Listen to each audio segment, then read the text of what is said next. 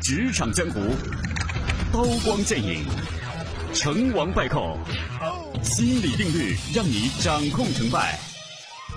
职场江湖解密心理，欢迎收听由嘉伦为你带来的职场心理学。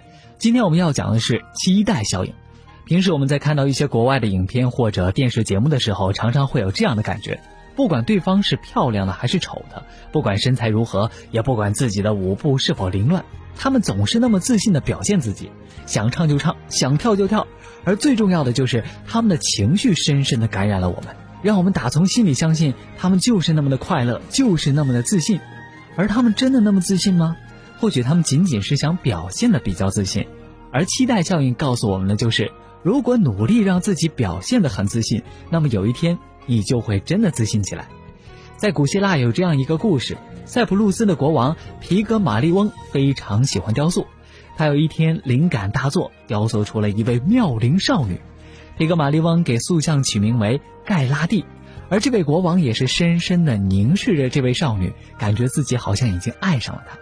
于是他给这位少女穿上了最漂亮的服装，每天都含情脉脉地凝视着这尊塑像，希望盖拉蒂能够接受自己。突然有一天，塑像嘎拉蒂真的在国王的凝视当中变成了大活人，从此他们两个幸福的生活在了一起。当然，这是古希腊的一个神话，但是这个神话在心理学上的意义就是，你一直努力塑造的形象，有一天就有可能成为你自己。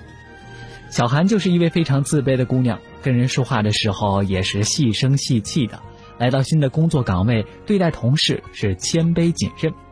在这个公司，小韩是学历最低的，所以他也总感觉自己不如别人。平时大家聊天的时候，问他一些当下的热点事件，他都说不懂。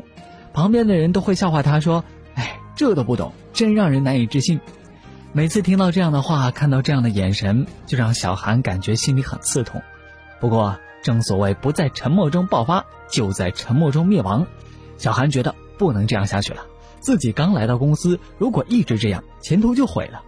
于是他找来很多能够激励自己的书，让自己从里到外看上去像是一位成熟自信的职场女性。同时，小韩还订了三份报纸，每天是一字不差的把报纸读完。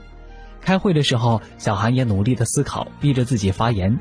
第一次手抖，第二次腿抖，第三次心里抖。慢慢的，大家都觉得小韩是一位自信、乐观、积极、主动的女生，也再没有人能够轻易的来取笑她了。而半年之后，奇迹终于发生了，小憨居然升职了。领导给他的评价就是，他的乐观自信、积极主动的状态，能够带领公司的员工更好的努力工作。不得不承认，我们对自己的评价和别人对于我们的评价总是处于不平衡的状态。有的时候我们高估自己或者低估自己，有的时候别人也会对我们冷嘲热讽。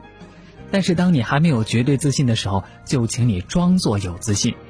小韩的成功有一部分来自于对自信人士的模仿，而最主要的就是他是一个踏实肯干的人。他能够把三份报纸都阅览一遍，他能够在会议上主动发言。